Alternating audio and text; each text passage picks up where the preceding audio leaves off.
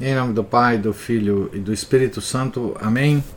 Ave Maria, cheia de graça, o Senhor é convosco. Bendita sois vós entre as mulheres, e bendito é o fruto do vosso ventre, Jesus. Santa Maria, Mãe de Deus, rogai por nós, pecadores, agora e na hora de nossa morte. Amém. São José, rogai por nós.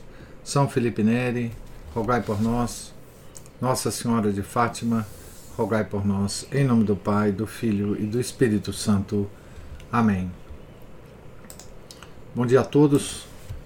Nós estamos aqui na página 234 do livro As Dores de Maria, ou desculpe, ao pé da cruz, ou As Dores de Maria, escrito pelo padre Frederick William Faber.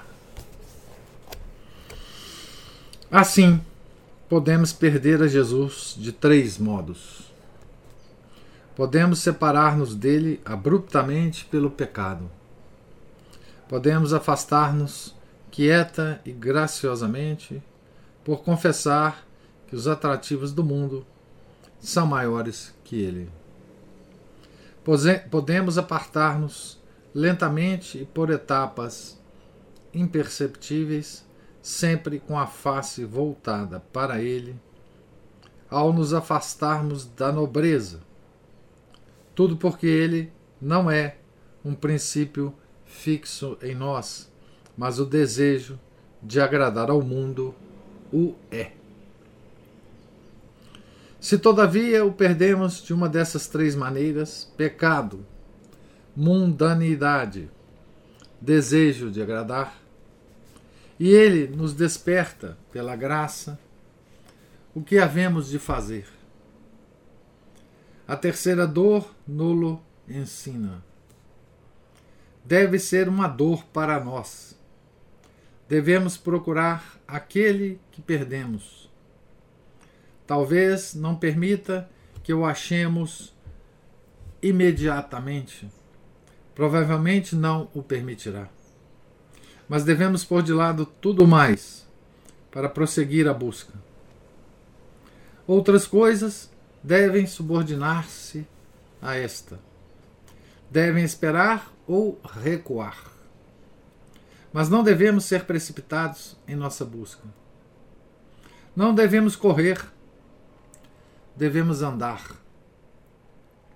Não devemos fazer violência a nada, nem sequer a nós, embora a mereçamos abundantemente. Não é tempo de fazer novas penitências a perda de Jesus é penitência suficiente, agora que a descobrimos. Devemos ser bondosos, e a dor nos dará a bondade. Portanto, nossa busca deve ser dolorosa, como a de Maria.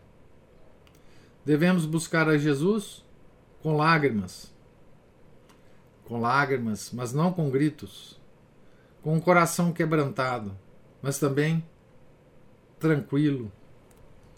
Devemos procurá-lo também no lugar correto, em Jerusalém, no templo, ou seja, na igreja, nos sacramentos e na oração. Ele nunca está entre nossos parentes. nunca se esconde na doçura inocente de um bom lar é uma afirmação forte. Mas é isso o que esta dor afirma. Todas essas são condições para uma busca bem-sucedida. É assim que Maria o procurou. É assim que o encontrou. Devemos ter ânimo. Tudo tem remédio. Até a mundanidade é curável. E é de longe, nossa doença mais próxima do incurável. Se nossa vida inteira não passou de um desejo de agradar ao mundo, se cada pensamento, cada palavra, cada ação, cada olhar e cada omissão foram envenenados por este desejo, não devemos ficar abatidos. Mudar o hábito é muito difícil mudemos o objeto. Agrademos a Jesus em vez de ao mundo. Quem nunca conheceu alguém totalmente dedicado a Deus, que antes era notável por estar totalmente dedicado ao mundo? Não só isso, senão que, quanto mais se dedicou ao mundo, tanto mais se dedicou a ele. Devemos, contudo, assim nos, nos ensina esta dor, ficar de guarda contra a tentação que provavelmente nos atacará em nossa busca. Rapidamente perdemos o sentido de culpa ao sentir que começamos a ser bons novamente. É parte da superficialidade de nossa natureza. Não chegaremos longe em nossa caminhada em busca de Jesus antes de, antes de atribuirmos a perda não tanto a um erro nosso, mas a alguma misteriosa provação sobrenatural que Deus nos manda e cuja vinda é o índice de nossa bondade.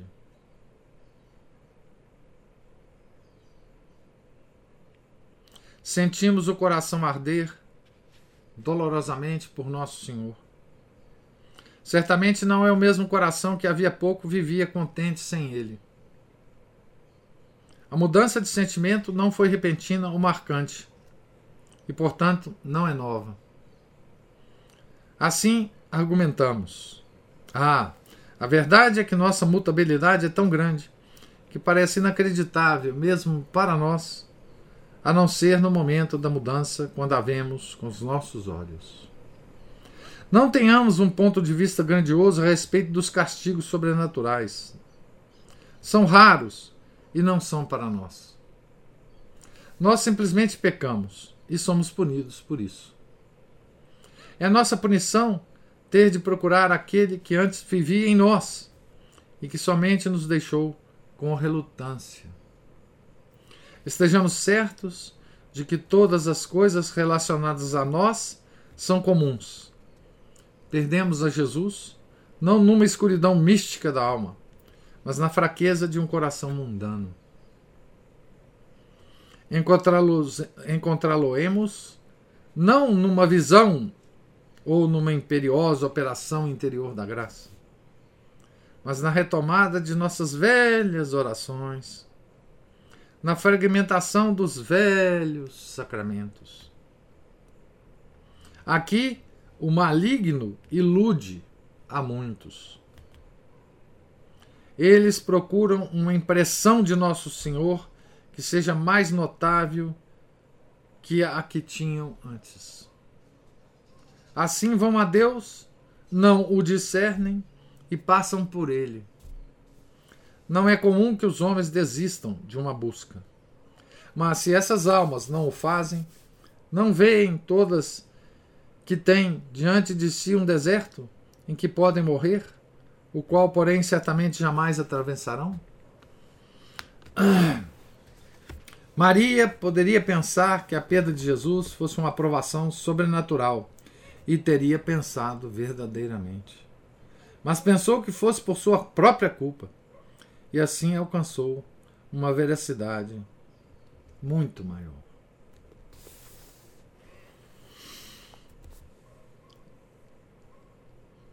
Então, nesse trecho aqui, o, o Padre Feber fala coisas muito, muito importantes para nós, né? Primeiro, ele nos ensina é, as três formas de nós perdermos a Jesus. Não é? Pecado, mundanidade, desejo de agradar. Desejo de agradar é o famoso respeito humano, que é um termo usado na teologia católica. É um termo teológico, né? É... mas que desejo de agradar é um, é um termo mais descritivo para nós, né? Desejo de agradar o mundo, as pessoas. Ao invés de agradarmos a Deus. Né? É, então, ele fala essas três formas, né? Pecado, mundanidade, desejo de agradar. E veja, o que é mais interessante aqui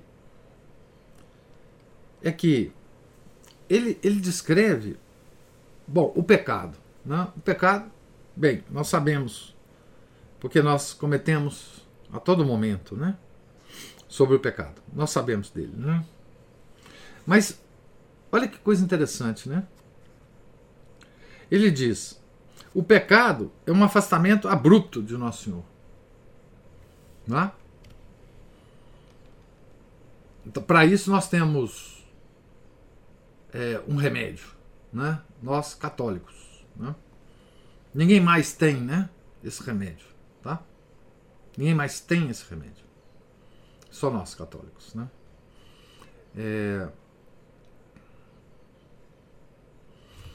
a Chesterton, quando se converteu à igreja, é, houve uma comoção muito grande no mundo, né?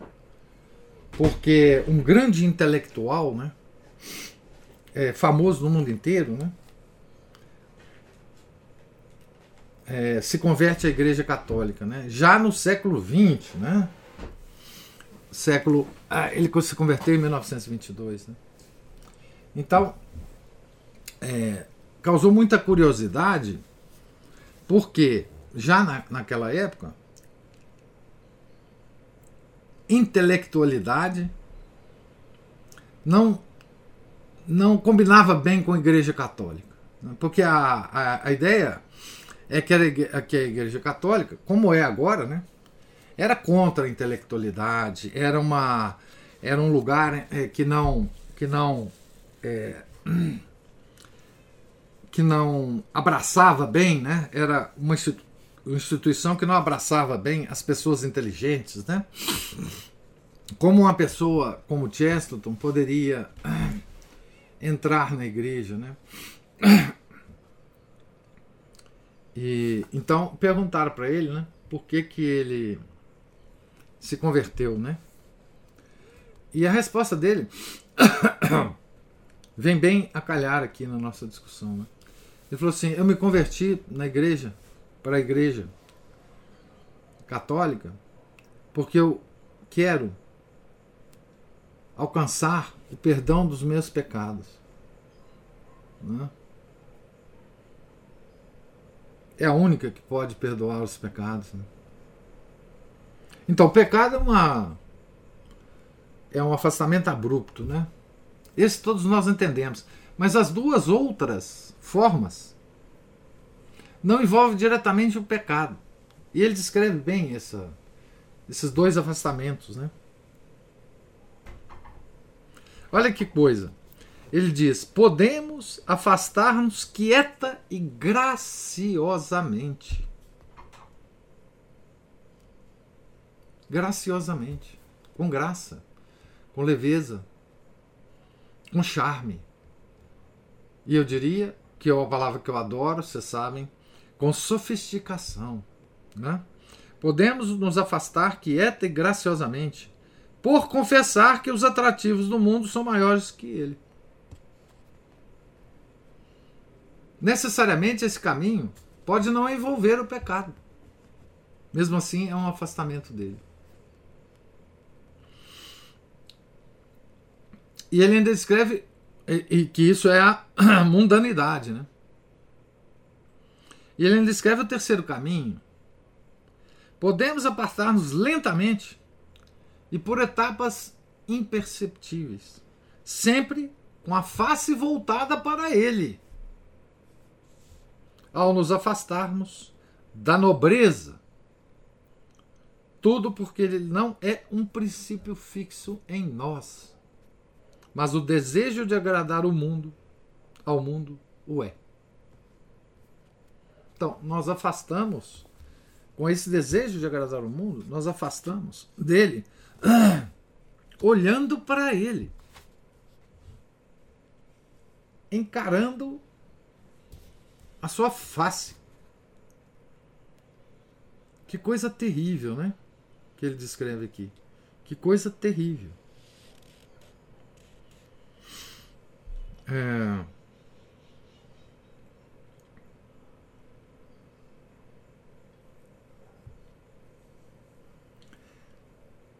Outra coisa que ele fala é que dos três, das três formas de nos afastarmos de, de Nosso Senhor, uma é pior do que todas, uma é quase incurável.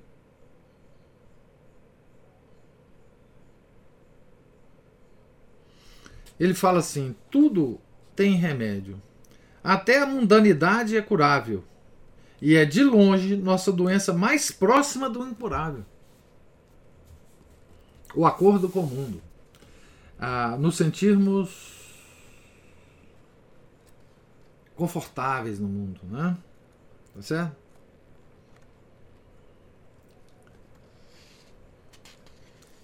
E ele nos dá uma grande alerta depois disso, né?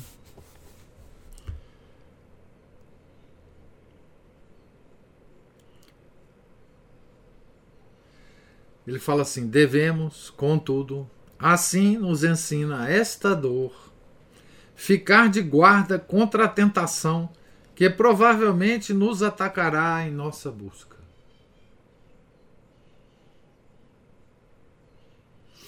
Rapidamente perdemos o sentimento de culpa ao sentir que começamos a ser bons novamente.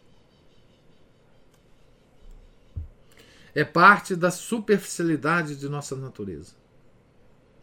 Não chegaremos longe em nossa caminhada em busca de Jesus antes de atribuirmos a perda não tanto a um erro nosso, mas a alguma misteriosa provação sobrenatural que Deus nos manda e cuja vinda é um índice de nossa bondade.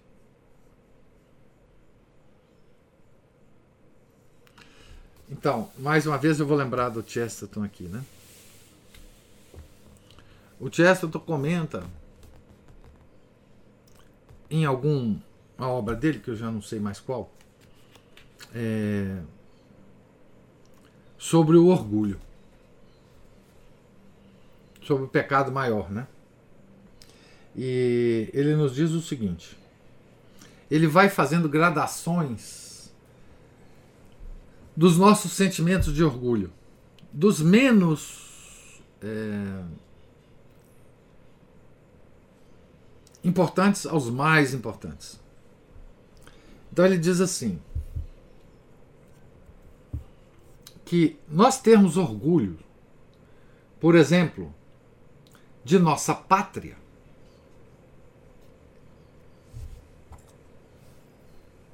não é uma coisa grave. E até, às vezes, desejável. Por quê? Porque a nossa pátria, os nossos heróis, a nossa história, não tem nossa participação. Então nós temos orgulho de alguma coisa que não tem a nossa participação. Não é? E ele vai raciocinando e chegando mais próximo de nós esse orgulho. Então ele diz: Nós podemos ter orgulho da nossa família, dos nossos antepassados. Não é? Ah, eu tive um antepassado, eu orgulho muito, ele era, sei lá, um padre muito piedoso, numa vilazinha é, no interior do Brasil, fez muitas obras de. Bom, esse também é um orgulho que está longe de nós. Nós temos orgulho por uma coisa que nós não participamos. Né? Então ele vai chegando próximo e, e vai chegar no, no que Chesterton considera que é o pior tipo de orgulho. E ele diz: o pior tipo de orgulho é quando nós nos orgulhamos da nossa bondade. Tá certo? Porque nisso Isso está dentro de nós, né? a nossa bondade. É... E a gente sabe que se nós formos realmente bons, ela, essa bondade que está em nós não é uma propriedade nossa. É uma graça de Deus, né? Então, o Padre Feber nos alerta contra esse tipo de coisa. Quer dizer, nós não devemos imaginar né, que nós somos, nós estamos passando por uma, por uma provação altíssima, sobrenatural que Deus mandou para nós. Né? Tá certo? É, estejamos certos que todas as coisas relacionadas a nós são comuns. Não tem nada de especial, né? Perdemos a Jesus não numa escuridão mística da alma, mas na fraqueza de um coração mundano. Encontrá-lo-emos não numa visão ou numa imperiosa operação interior da graça, mas na retomada de nossas velhas orações na frequentação dos velhos sacramentos. Aqui o maligno ilude a muitos. Eles procuram uma impressão de Nosso Senhor que seja mais notável que a que tinham antes. Assim vão a Deus, não o discernem e passam por ele.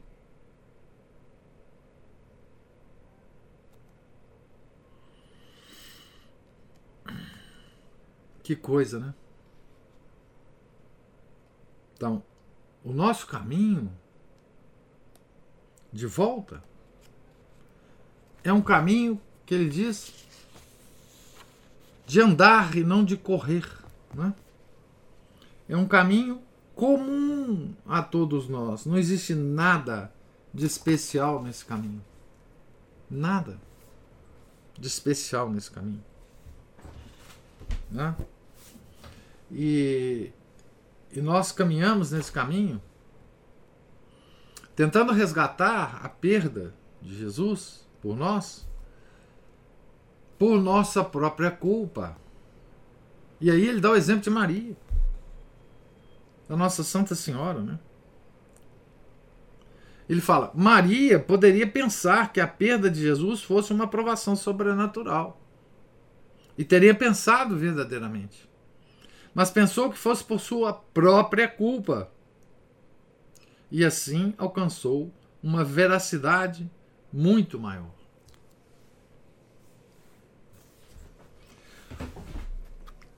Então, nas nossas, nas nossas mentes sofisticadas, né?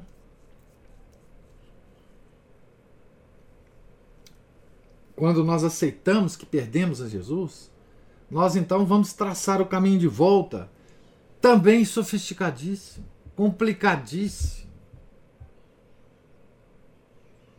É? E nesse caminho sofisticado nós o perdemos. Nós não o discernimos. Nós passamos por ele. Porque o caminho é de uma, de uma simplicidade angustiante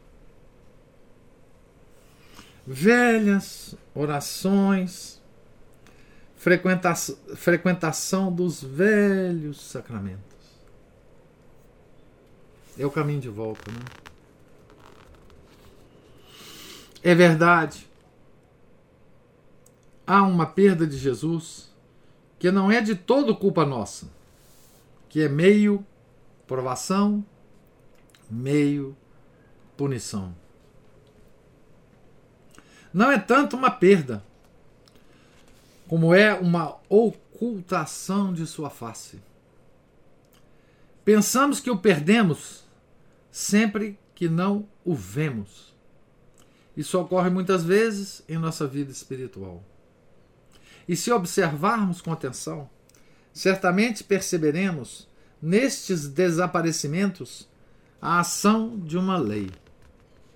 Saberemos as circunstâncias em que acontecem, que regulam sua duração e que acompanham seu reaparecimento, reaparecimento de nosso Senhor. Pois ele não faz nada sem ordem, sem peso e sem medida. Está nos Salmos, né? Acho. Ah, no livro da sabedoria, eu acho. E ainda mais, se fosse possível, no mundo das almas que no mundo da matéria. Deus tem seu próprio caminho para cada um de nós e, consequentemente, deveríamos conhecer o caminho que tem para nós. Mas seu caminho é um sistema. Tem suas leis e seus períodos, e é tão regular em seus desvios e tão pontual em suas catástrofes, como o é em sua paz, em sua ordem e em sua uniformidade. Talvez não haja maneira infalível de saber quando o desaparecimento de Jesus ocorre por nossa culpa. Talvez seja sempre, em alguma medida, nossa culpa. Se fosse apenas uma aprovação, deixaria de ser uma deixaria de ser uma muito eficaz se estivéssemos seguros de que não passa de provação e não de culpa nossa.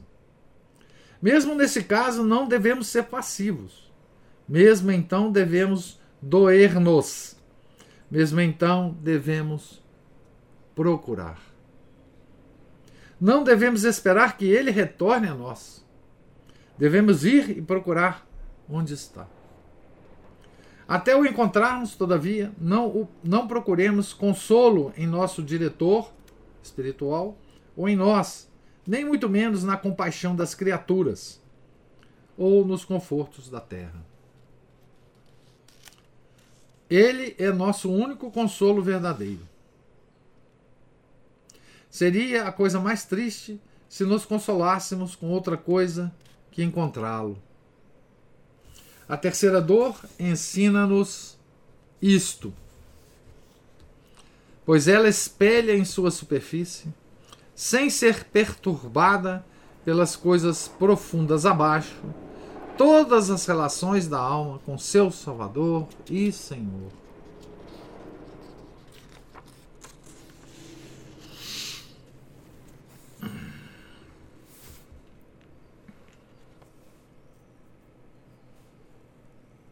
Deus tem seu próprio caminho para cada um de nós e, consequentemente, deveríamos conhecer o caminho que tem para nós. Mas seu caminho é um sistema. Tem suas leis e seus períodos. Para cada um de nós, né?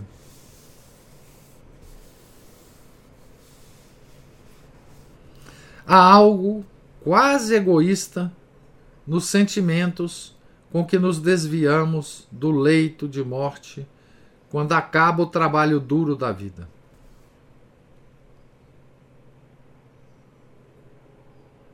Há quase um sentimento egoísta. Há um senso de calma e de repouso que por um momento parece um gozo. Mas não é assim. Nossa natureza não pode evitá-lo. Foi uma angústia ver alguém amado sofrer tão terrivelmente, vê-lo lutar contra um inimigo obscuro e ser incapaz de ajudá-lo, a não ser por orações que fazíamos distraídos, somente porque a vontade altruísta do pranteador já é uma oração junto a Deus. Tantas vezes dependiam da luta Muitos interesses estavam em jogo. Ficávamos mal ao pensá-lo, mas pior ao vê-lo. Ora por cima, ora por baixo, nesta hora tremenda. Agora tudo acabou. Tanto quanto podemos ver, terminou bem, feliz e corretamente. Seu corpo é inofensivo, sua alma aceitável. Não há nada para incomodar nosso amor por ele, porque não há nada que o aflija e atormente.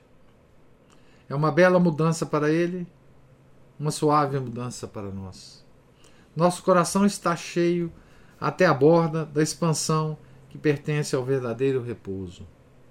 Tal é o nosso sentimento ao vermos a Jesus e a Maria no limiar da casa de Nazaré, juntos novamente, os dois corações como um, à margem daquele mar largo e tranquilo de 18 anos, durante os quais não se separarão jamais. Até os 30 anos, né? Da, do começo da missão pública, né? Do ministério público de Nosso Senhor. O coração de Maria ainda está quebrantado. Precisa estar sempre quebrantado. Mas interiormente bate outro coração, que não a deixará novamente por anos e anos. Mas existe um brilho calmo, pesaroso, noturno ao redor de sua dor, muito diferente da escuridão, do delírio, do enfado dos três dias de perda. Ela recuperou a Jesus. É uma paz para nós e para ela. Em verdade, ela há de ser invejada, agora por suas alegrias, mesmo em meio à multidão de suas dores.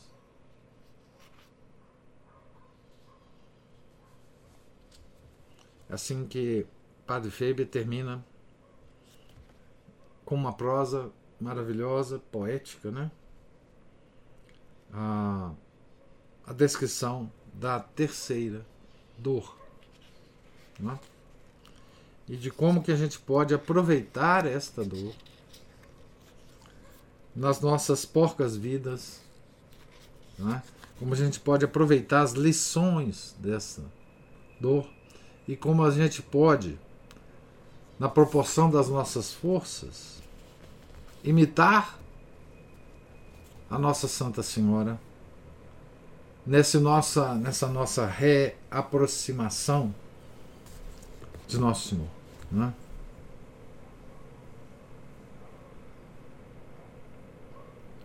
É, nós podemos perder Nosso Senhor, nos afastarmos dele, é, ficarmos longe dele, como Maria ficou longe de Jesus nesses três dias, né? E como nos aproximarmos novamente dele. Então, eu vou parar aqui a nossa leitura no final desse capítulo, é, para começarmos é, amanhã, se Deus quiser, a quarta dor na página 239. Né? E agora eh, gostaria de ouvir, se houver comentários, observações sobre essa leitura de hoje, né? Dessa, dessas lições, né? Que o Padre Felipe nos dá, né? Sobre os modos que nós podemos perder a Jesus e sobre o modo de nos reaproximarmos dele. Né?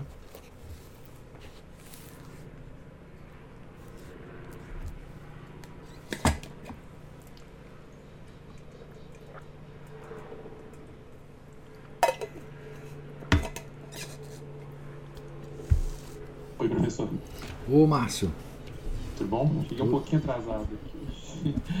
Mas essa terceira dor aí, ela, da perda, né, encontro do menino Jesus no, no templo, ela me lembra principalmente aquela parte que eles é, é, vão saindo de Jerusalém, de repente percebem que o menino está com eles e resolvem voltar.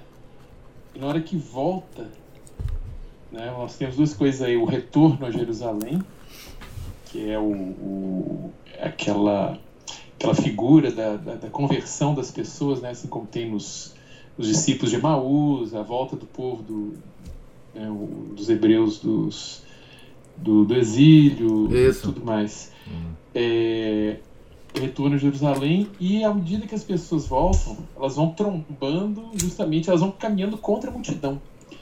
E aí me fez lembrar aquela, aquele dizer do, do Santo Curadas que fala: se você não estiver batendo de frente com a multidão, se você não estiver indo no sentido contrário da grande massa, né, assim, no sentido, nas palavras que eu estou usando, mas no sentido que ele está dando, é algo de errado está havendo com a sua vida espiritual. Você não está seguindo os caminhos de Deus. Né? É. E era só esse breve comentário, caso você queira fazer alguma coisinha. É, é, é aquela velha figura, Márcio, de não agradar o mundo. Enquanto nós estivermos tentando agradar o mundo, nós estamos caminhando para o lado errado. Né? É, Jerusalém aqui é figura da igreja, né? Eles foram a Jerusalém no templo, né? Eles encontraram Nosso Senhor no templo, né? Quer dizer, é onde nós devemos encontrar Nosso Senhor, né? É, no Santíssimo Sacramento, né? É, é lá que ele está, né? E é aquela velha história que tem tantos romances, né? E tantas e tantas metáforas bonitas, né? De é isso mesmo, ir contra a multidão, né? Ir contra o mundo, né? Ir contra os ditames do mundo, ir contra os deuses do mundo, né? afirmar é, é, aquela velha história que se repete, se repete, se repete no Velho Testamento. Né? É, repete de forma irritante. Né? Do povo judeu, mesmo vendo todos os milagres que Deus está fazendo com eles, com eles, especificamente com eles, eles caem na idolatria, né? Eles caem na idolatria. Deus chama o povo judeu, expressão do próprio Deus, de povo de cabeça dura, né? Povo de cabeça dura. E várias vezes ele quer exterminar o povo judeu. E Moisés vai lá e fala: Não, peraí, calma. Olha a sua promessa que você fez, Abraão, Isaac Jacó.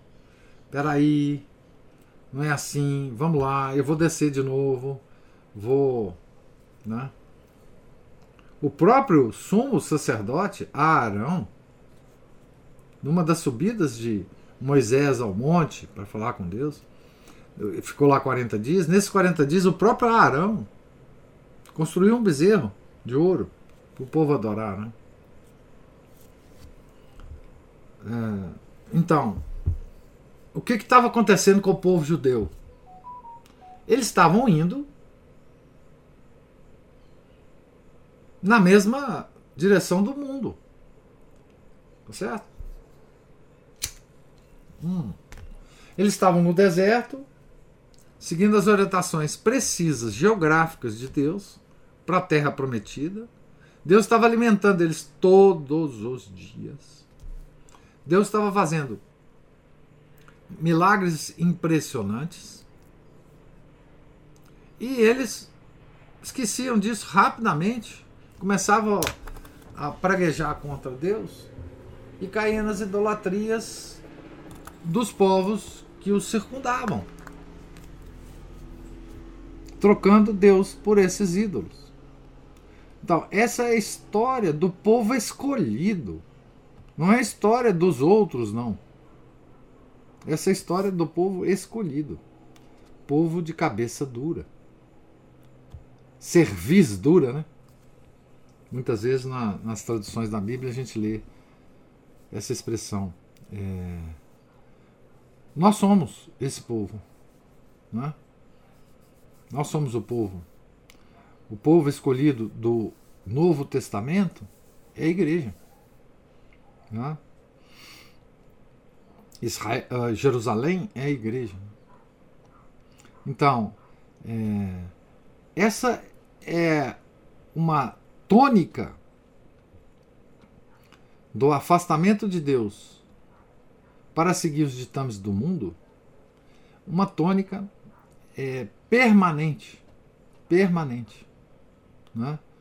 É, é, cairmos nos nas luzinhas piscando do mundo, né? na musicalidade do mundo. Né? É, acontece conosco exatamente o que acontece, aconteceu permanentemente com o povo. Olha, se há uma coisa no Velho Testamento, em todo ele, que é uma constante absoluta, é o povo judeu se separar do seu Deus, do Deus de Abraão, Isaac e Jacó, para se dar bem com o mundo. É a maior constante do, do Velho Testamento. Essa história é uma história é, que envolve vários detalhes, obviamente, mas é uma história muito fácil de resumir. É essa a história do Velho Testamento. É essa a história dos profetas que vinham falar em nome de Deus e o povo matava os profetas. Os profetas todos morreram martirizados, todos. É uma história absolutamente constante. O que mostra que é a, a nossa natureza humana. A nossa natureza humana é assim e nós temos que lutar contra isso com todas as nossas forças. Não é? É... Por isso que Padre Feber fala que a mundanidade é uma doença curável, mas é a mais próxima doença, é a mais, o mais próximo do incurável é a mundanidade. Né? Que nós estamos encharcados. Encharcados.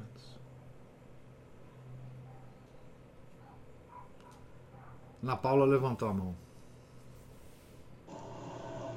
Professor, sou Opa! É, nessa, nessa, nesse, nesse retorno desse pessoal, né, Nossa Senhora, São José para Jerusalém, você tem que se desviar da multidão, são desviando igual a gente tem que se Isso. desviar dos erros mundanos. Né? Porque a multidão Então, ainda estava saindo, né? Da Tá Páscoa. saindo. Ela estava saindo da Isso. Páscoa.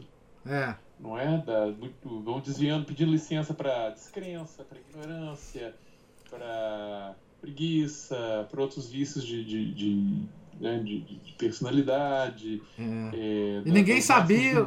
E ninguém sabia o que eles estavam procurando. Ninguém sabia. Nem queria saber, né? Nem queria saber. Mas aí quando eles encontram é, Nosso Senhor do Templo, ele fala, né? Ué, mas vocês não sabem que eu tenho que brincar para fazer a vontade do meu pai? E aí faz- a gente faz aquela conexão, né? É, por exemplo, Jesus nasceu em Belém, que significa casa do pão. Ou seja, a casa de Jesus, Jesus é o pão, né? É a Eucaristia, é o, é o, o sacramento. É o E alimento. tem aquela outra passagem né, que, que lembra a gente: é, meu alimento é fazer a vontade daquele que me enviou. Então a gente vê que o alimento, né, a Eucaristia, o alimento da nossa alma, é justamente para poder mandar enviar a gente cumprir a vontade de Deus. Nós somos enviados de Deus, então nós temos essa, essa responsabilidade, de certa forma, essa dignidade. Né? Então a gente tem que pensar muito nisso o tempo todo fazer a vontade daquele que nos enviou aqui este mundo, né, para poder nos levar de volta, nos levar para Jerusalém celeste, né? E, e outro ponto que eu queria colocar também é com a descrença dos judeus, eles foram todos expulsos de Jerusalém com aquela rebelião por volta do ano 70, né? Foi os judeus foram cercados em Jerusalém conforme Nossa Senhora havia profetizado, É. né? Massacrados e, dispersados, né? Mateus 24, o capítulo. Isso, por aí. Eu não tô lembrado exatamente o ponto. É, tá já- eu lembro porque eu já discuti isso com um padre uma vez no meu blog. Ah, meu Deus. É, Os velhos tempos. Os velhos tempos. o padre levou uma, levou uma, uma ah, coitado. Aí, é, ele parou para pensar, pelo menos. Nada, nada. Padre modernista. Tinha né? certeza que ele estava certo, né? É, tinha, tinha. Ainda me xingou bastante, amigo. Mas E, assim. é, É, me argumentos faltam, né? Ele começa a xingar. É, xingou demais da conta. Xingou demais. Mas o que eu tinha a dizer aí, professor, obrigado. Se Não, você perfeito. Considerações, vocês Não, ser ótimos. per- perfeito. A sua, sua. As coisas que você falou são perfeitas, né? Quer dizer. É, é mais um- uma. Uma. Uma indicação, né? De que nós sabemos o que deve ser feito. O próprio nosso Senhor nos falou. Né? Nós sabemos. Nós sabemos onde ele está, qual é a dignidade dele, né? É, qual é a nossa missão. Então, tudo isso nós sabemos. E nós seremos cobrados por isso. Né? Nós seremos cobrados por sabermos disso. Então, assim, é, para nós não tem desculpa. Para nós não tem desculpa. É, nós não podemos alegar ignorância. Né? Não podemos alegar ignorância. né? Com as escrituras e a tradição da igreja, não há como chegarmos no nosso juiz particular e falar: olha, ninguém me avisou disso, eu não sabia. Eu fiz isso porque eu não sabia. Não tem, não tem saída para nós. né? E, e isso é uma dignidade, como você colocou, para nós, né? Porque nós estamos. é, Deus nos deu uma missão, veja que coisa mais nobre, né? Deus nos deu uma missão aqui na Terra. É uma dignidade, uma dignidade infinita, que nós não merecemos essa dignidade. E por outro lado, é uma responsabilidade terrível. Terrível. Não é? É, Porque se nós falharmos, nós falharemos numa missão que o nosso Criador deu a nós. E isso é, é a, a única falha que nós não podemos cometer.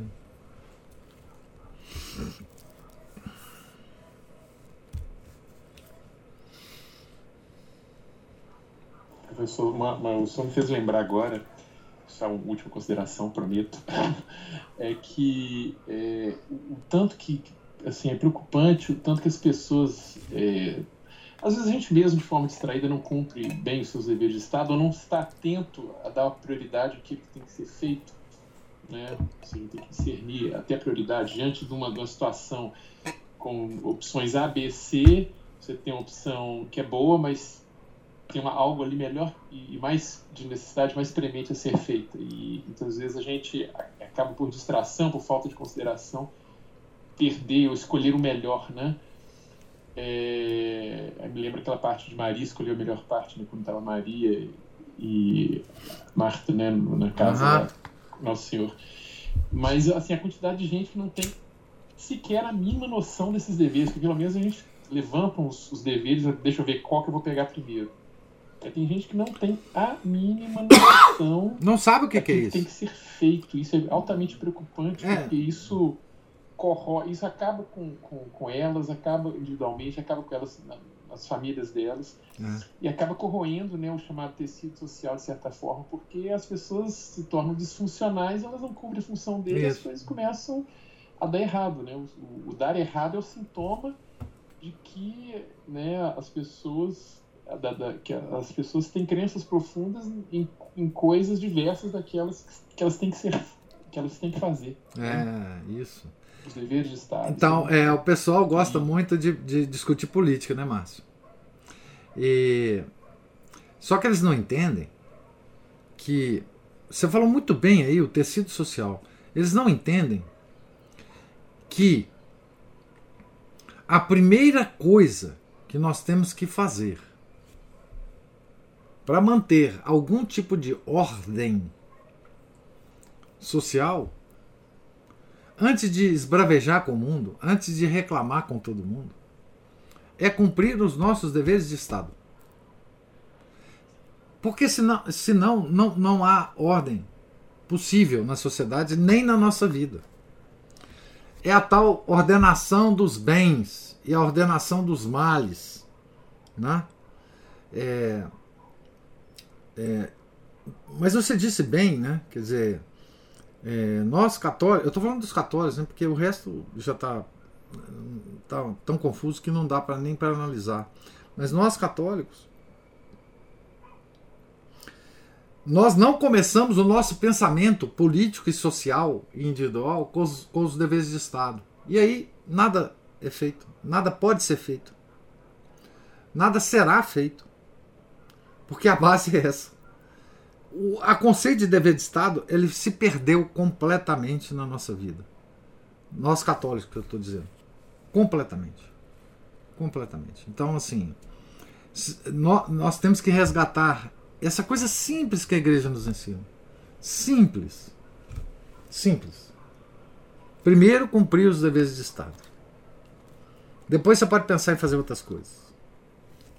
Né? Então, é, você disse o muito bem.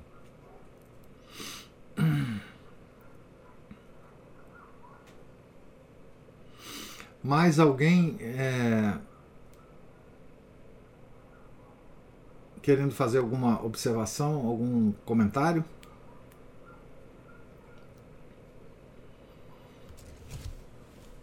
Então, nós estamos aqui na página 239, vamos começar a leitura da quarta dor, se Deus quiser, amanhã. Né?